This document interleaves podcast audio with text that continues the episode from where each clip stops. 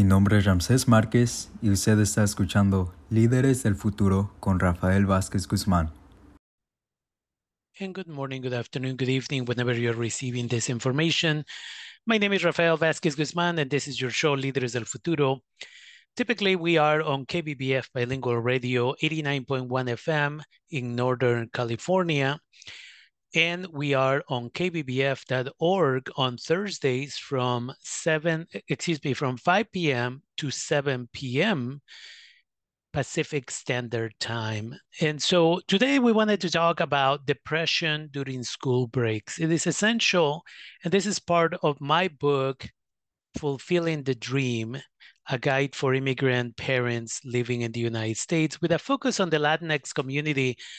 But we thought it would be important for us to provide a little bit of information in regards to what we all need to pay attention to, especially now that there are uh, higher possibilities of youth having depression, anxiety, panic attacks, and again, suicidal thinking. And as a result of that, we wanted to give some information for the community. So things have changed back in the days when many of us were youth we were not stuck to our phones, video games, computers, and all of that stuff. But a lot of our youth now are using cell phones, computers, tablets, video games, and even televisions as a way of escaping reality, especially when they are depressed.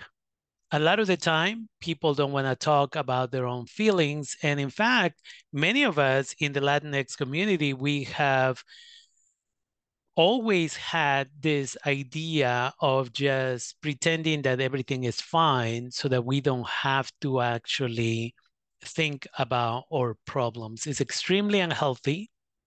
And recently we conducted a survey with high school age students, and many of them said that they don't trust their, their teachers, they don't trust their counselors when they're feeling down, they don't trust their parents.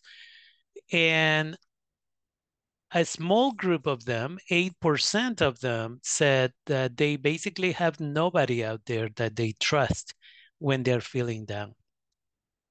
A good percentage of them have dealt with uh, an anxiety attack or a panic attack in the last month.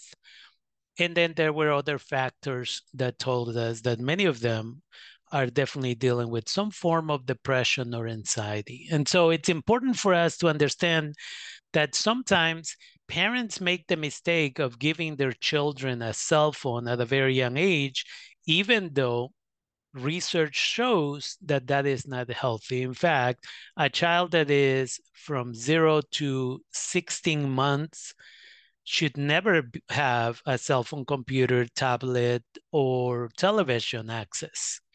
They tend to get confused as to what's going on. And as a result of that, it is unhealthy for them to have that.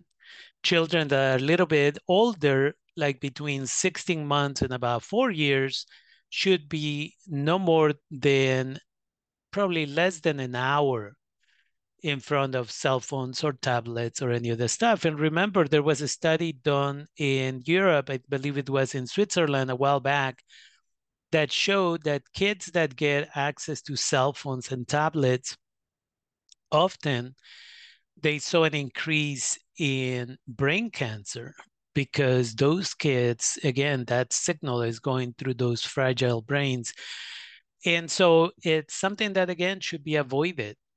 And so it's important for us to understand, right? And parents often say, well, I don't know how to get the cell phone away. Well, why did you give them the cell phone to begin with? And second of all, you're the parents.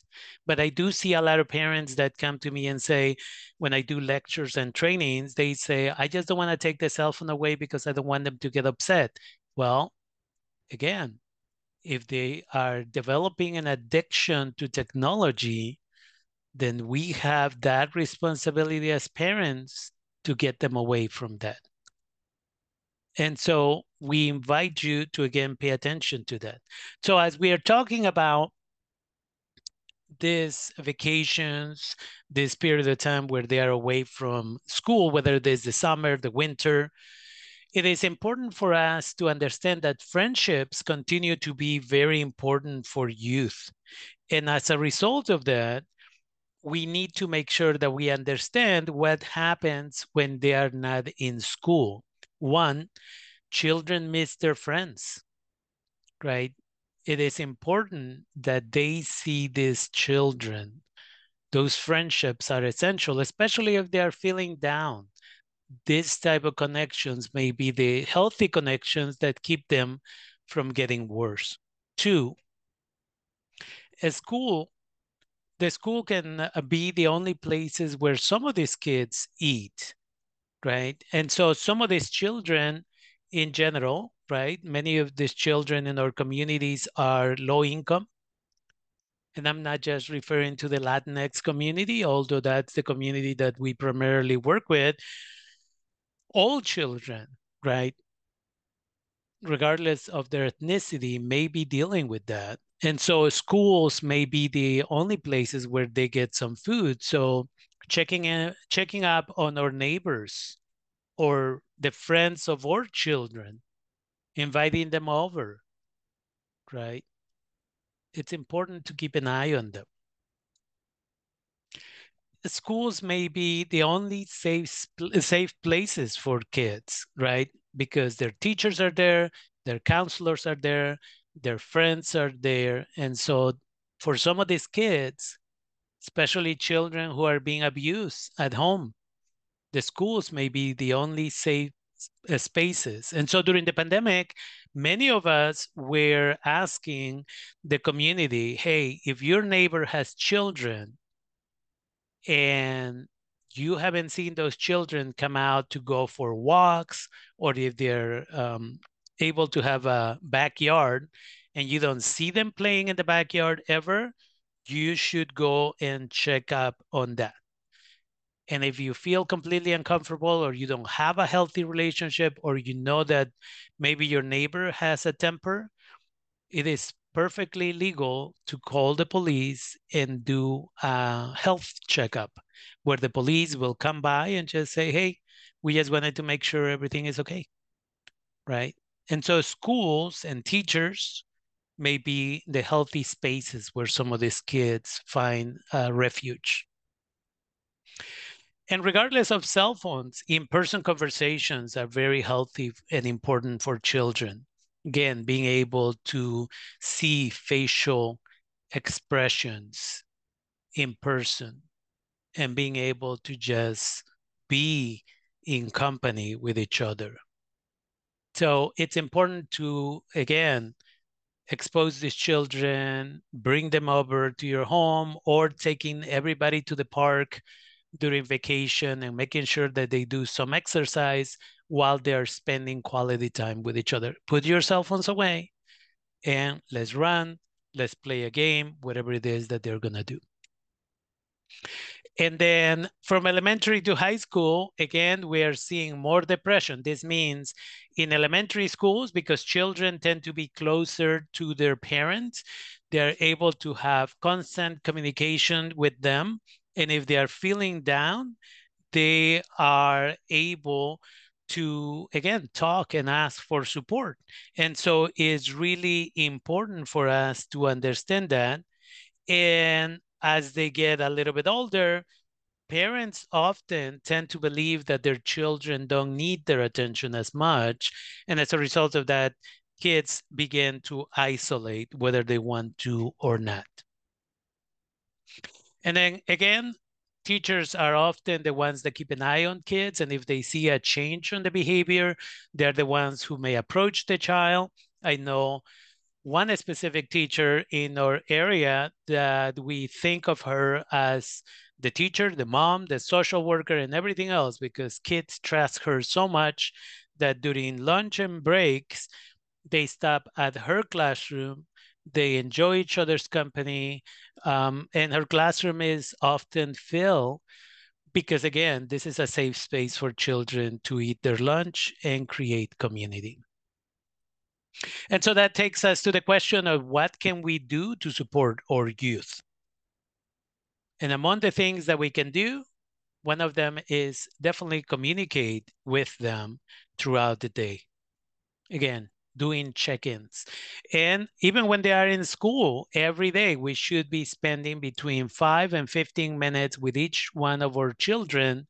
And if we have children of different ages and we're talking to the older one and the younger one comes in and wants to be part of the conversation, the recommendation that I always give is take one child and take them around the block, take a walk a couple of times around the block and just check in.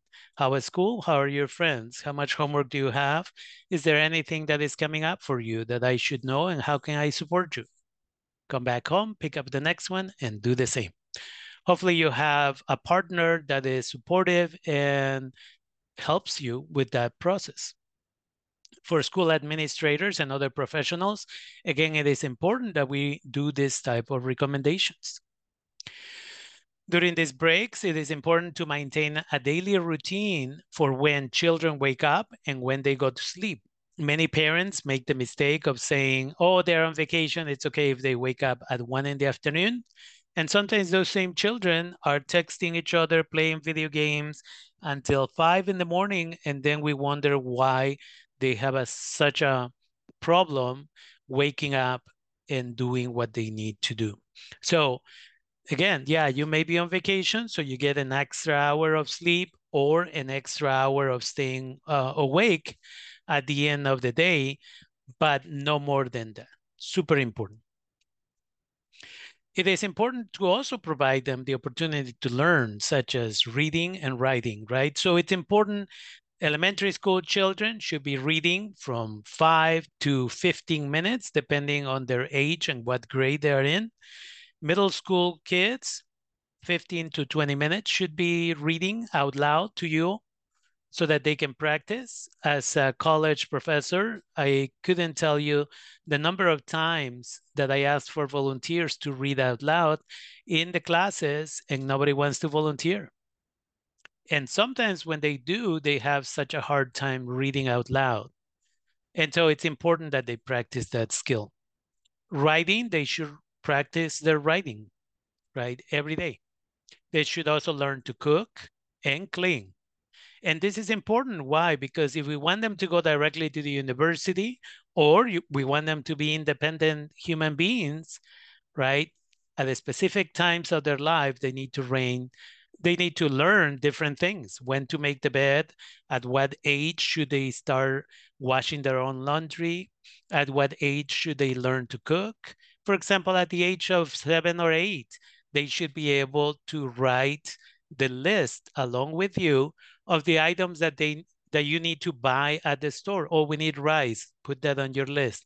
We need uh, beans. We need this type of uh, meat, maybe we need milk, eggs, so on and so forth. And then when you're walking around in the store, you say the eggs are going to be this amount, write it down.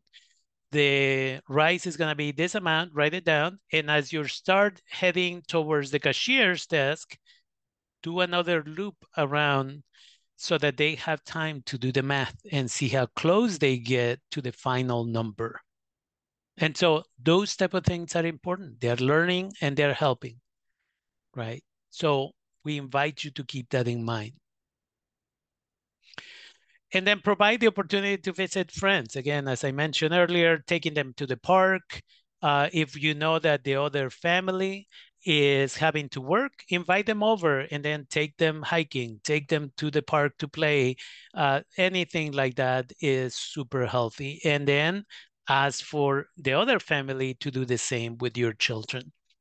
And again, when we talk about supervision, we all have heard of those cases where children lie to their parents and say, Hey, I'm going to be at so and so's house. And the parents are going to be there only to find out that they're not. So I always say to parents, make sure you have your children's numbers, your children's friends' numbers, and then their parents or caretakers' numbers. And then another opportunity, if you're able to take some time off work, is to visit universities and colleges. And this starts at a very young age. Child doesn't have to even be able to walk, But we know this. We know that this, when children grow up in these environments, walking around a college campus, they learn to understand that this spaces is where they belong. So we invite you to keep that in mind as well. So if you're going to Disneyland, again, you can stop at UCLA, you can stop at UC Merced, you can stop at different places where you can visit. And then spend time as a family, meaning maybe playing card games. With our Latinx community, we always tell them to play Loteria. It's a fun game, it's an educational game if done correctly. And again, as a family, we get to spend quality time. During the pandemic, I hosted via Zoom for about two years Loteria and sometimes up to 10 families, I think one time 12 families would log in from my community. And after the game of about an hour, I would go all around the, the neighborhoods um, and deliver their prizes. And it was a service that we provided. And the children and the families didn't understand because at first they didn't understand. But what we were doing is we were creating that space, right? They were talking, they were laughing, and we wanted to avoid depression. And we wanted to create the opportunity for children to socialize with other families. So when they would look at another family on the computer screen, they would laugh, they would share. And so it was really beautiful to be able to do that. And then it's important for children to, again, if they're on vacation, put them in some type of sport, or if they are old enough, internships or volunteer work in some places, as is the case here in Sonoma County, the food bank accepts children as young as 12 to be able to volunteer packaging food. So why not? Right? Community service is a beautiful thing. Alice Walker, the famous writer, said that volunteering was the uh, rent that she paid for having the privilege to live in this beautiful planet. So educating our children at a young age to do that is wonderful. And then sometimes there's mentorship programs, right? So looking at that information. And then another opportunity, especially as they get older, scholarships, right? Scholarships are a beautiful thing that can pay for a child's college education and why not right so giving that opportunity to our children to search for those scholarships apply for scholarships and then we as adults being present during this process and the other thing that we need to do all the time is update the 10 year plan adults need to have a 10 year plan children need to have a 10 year plan having a 10 year plan, having goals, short term goals, long term goals is essential to avoid depression. Why? Because if you have goals, you're less likely to end up going into depression, much less hurt yourself. So keep that in mind. And so we invite you to keep that with you know in conversation with your family everybody should have a 10 year plan it's not just the children but the adults themselves and with that, we wanted to keep it short, but we wanted to share this information with you. My name is Rafael Vázquez Guzmán, and this is your show, Líderes del Futuro. Remember that I put information in English and Spanish on TikTok, Instagram, and is líderes underscore DEL underscore futuro with double O at the end. And you can also buy our book, Fulfilling the Dream. Uh, at our website, líderesdelfuturo.org. And again, we are on KBBF Bilingual Radio every Thursday from 5 p.m. to 7 p.m. Thank you for your time. We hope to see you or hear uh, or have you back on our YouTube channel very soon.